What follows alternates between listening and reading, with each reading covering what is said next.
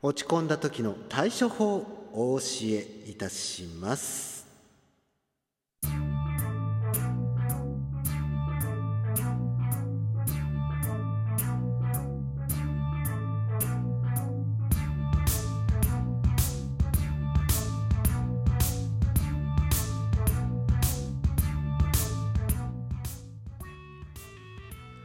はいビュートでございます。どうぞよろしくお願いいたします、えー先ほどライブ配信やってましてですねみんなにね、えーどういう話聞きたいかっていうお話をですねしてたところねあのーリスナーさんからですねこの落ち込んだ時の対処法っていうものをですね教えてほしいということを言われましてじゃあ早速収録で撮ってみましょうということでえ現在撮っております。えー、まあ落ち込んだ時の対処法ですね。まあ正直ね僕もですねあのこのクローン病っていう病気を抱えましてそっからね何年ぐらいだろう。2年か3年ぐらいずっと落ち込んでいたんですよ。ね、今までと同じ生活が送れなくなってきたわけじゃないですか。その食事制限がついたりとかあと、まあ、スポーツができなかったりとか、ね、そういうなんか制限がいろいろかかってたわけですよ。でそんでもってこの病気っていうのは現代医療では治しようがないっていう病気なのでだから本当にね何年か落ち込んでたんですよね僕。だけどもその落ち込むっていうところに関して言えば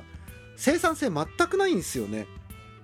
そう落ち込んでてただねあーってこう萎えてるだけだと何にもね現状って変わらないんですよ。じゃあそのためにどうしたらその落ち込んでるところから立ち直れるのか。ね。ここを今回お話ししていこうかなと思っております。で落ち込む原因っていうものがあるわけですよ。必ず。ねどういう原因で今自分が落ち込んでるんだろうっていう。まずそこをね冷静に分析するっていうところがまず一つ大切なところなんです。そう。これねなかなかね、あのー落ち込んでるところから立ち直るっていうのは相当ね大変なことだとは思うんですよ。ただしこれねすぐ解消することも実はできるんですよ。でマインドって意外と簡単に変えられるんですよね。で今回おすすめするお話っていうのが前にもね以前どっかで撮ったと思うんですけども、えーまあ、なかったことにしましょうっていう配信がね前あったんですけどそちらの方とかでも同じことをお話ししたんですけどあのー魔法の言葉をお示ししますね「ま」一家。この言葉が最強なんですよ本当に。何かね、まあ、例えばこう仕事でトラブルを起こしました。で上長からめちゃめちゃ怒られましたってなるわけじゃないですか。でその怒られた時にですね上長から少し離れたところですよ。絶対目の前で言っちゃダメですよ、ね、少し離れたところで「まいっか」っつって。これを一言言うだけで気持ちの切り替えっていうのがすぐにできるんですよ。でこれをえーまあ脳科学的なね見地から物事を考えていきましょうと。まあ何かの出来事が起きました。その仕事でミスをしましたっていう。そこのね、えー事実があります。でその事実から、えー分かりやすいようにね2つのパターンで絞りますね。いいことと悪いこと。ねこの2方向で物事を考えるわけですよ。で悪い方として捉えちゃいました。でこれがね落ち込む原因なんですよ。あ自分がやらかしたことだからなって。自分がやらかしてしまったからしょうがないんだろうなっって言ってそっから負の、ね、循環が始まってしまうと、まあ、この状態でずっと続いていくとあの精神衛生上的にも良くないのでこれを打破するためにこの「魔」一家なんですよ。この「魔」一家っていう魔法の言葉ですね。これね「魔一家」っていう言葉はもう打ち消しなんですよね。だからそのやらかした事実は事実として残るけどもまあそこで自分が悪かったっていうふうに責めなくて済むような言葉なんですよね。そうこの言葉の使い方っていうのもそのマインドを作っていく上ではすごく言う必要なものなんでそう。でこの悪いことって捉えちゃった時にですねこの「まあ一家」っていう言葉を騙されたと思って一度言ってみてください。気持ちがスッと軽くなりますから。でこの気持ちがスッと軽くなったところが大切なんですよまず。でこの図式的にどういう風になっているのかっていうことなんですけどもこの「まあ一家」っていうことによって事実は事実としてただ見るっていうことができるようになるんですよね。でそこに自分の、えー、感性とかその考え方っていうものは一切含まない状態ただ事実は事実としてあるっていうだけの状態に持っていくことができるんですよ。ね。こういうことをやってしまったけどまあいいやっていう。ね、あこれはもうしょうがないからこれはこれでいいやっていう風に捉えられるんですよ。でこっからがもう大切なんです。でこれ一度、ね、悪いこととして捉えたものをただの事実として戻しました。じゃあその事実からまた悪い方向に考えた場合ねこれまた同じようなことが起きるわけですよ。でここでずっとねこうぐるぐるぐるぐるね回り続けちゃうわけです。そうでなくまあいっかって言って事実を事実として見た時にですねこっからプラスの解釈に持ってくんですよ。でもこのミスって自分一人で起こったことじゃないしなっていう。ね。まあよくよく考えたらまあこれも自分にとっての勉強なんだなとか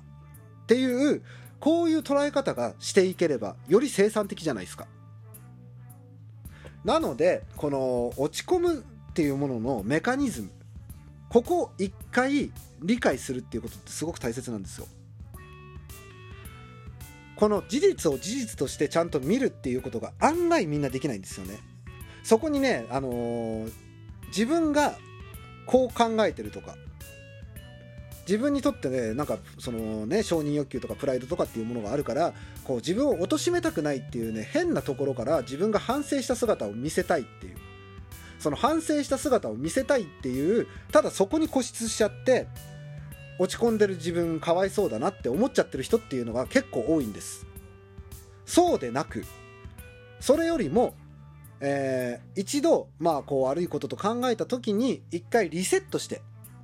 いい方向に物事を考えていける人の方が魅力的じゃないですか。ね、やらかしちゃったことはやらかしちゃったことでしょうがない。じゃあこの状態からどういうふうにプラスに持っていくのがいいのかっていうふうな生産的な考え方ができる人の方が魅力的なんですよ。誰がどう見ても。なのでこの落ち込むっていうのはただただ自分を慰めたいだけなんですよね。それって。それよりもプラスに物事を考えていくためにはどうしたらいいかっていうところをちゃんと考えつつ回していくっていう。そこがねすごく大切なとこなんですよね。そう。まあ一家っていうね。まずこの一つ目のね魔法の言葉覚えておいてください。でもう一つ魔法の言葉をお教えするんですけどもこれがねだからどうしたなんですよ。この言葉もものすごく強いんですよ。このだからどうしたっていう言葉ねあのー、全てを打ち消す魔法の言葉なんですよね。それが事実としてえー、自分が悪かったのかもしれないけども相手に責められた時にだからどうしたって一言言っちゃった時にあのー、相手は何も言えないんですよね。だって全て打ち消されてるんですから。悪いかもしれないけどだから何？っていう。このマインドね持っちゃってる人ってめちゃめちゃ強いんですよ。ただこれも使い方によって、えー、やっぱり良し悪しがあるのでその自分の考え方に固執しすぎてだからどうしたを使っちゃうとこれね自分の考え以上のものっていうものは絶対に手に入れられないんですよ。だから人からせっかくアドバイスしてもらってるのにかかわらずだからどうしたって言っちゃうともうその人ってもうね自分に対してのアドバイス言ってくれなくなっちゃうじゃないですか。ね。仮に自分がその立場だったらどうするかっていうことなんですよ。その自分がね相談受けててでこれこれこういう風にした方がいいよって言った時にだからどうしたって言われたら絶対腹立つじゃないですか。じゃあそんなやつにもう言ってやる必要ねえよってなっちゃうんで。なのであのだからどうしたも全ての打ち消しの言葉ではあるとは思うんですけども実際問題自分の中にちゃんとした芯がないとなかなか使えないんですよねこれこのだからどうしたって。これ諸刃の剣だと思っててください。ね、だから現実的に考えていくんであればま一家が一番無難かなと思うんです。だから何かミスをねしたとか、ね、うまくいかなかったっていう時にこうねまあいっかって言って現実にね戻してあげてそこからねプラスの考え方に持っていける。そういう図式をね作ってみてはいかがでしょうかという今回のお話でした、えー、ラジオトークのねいいねとかフォローとかあとねツイッターのフォロー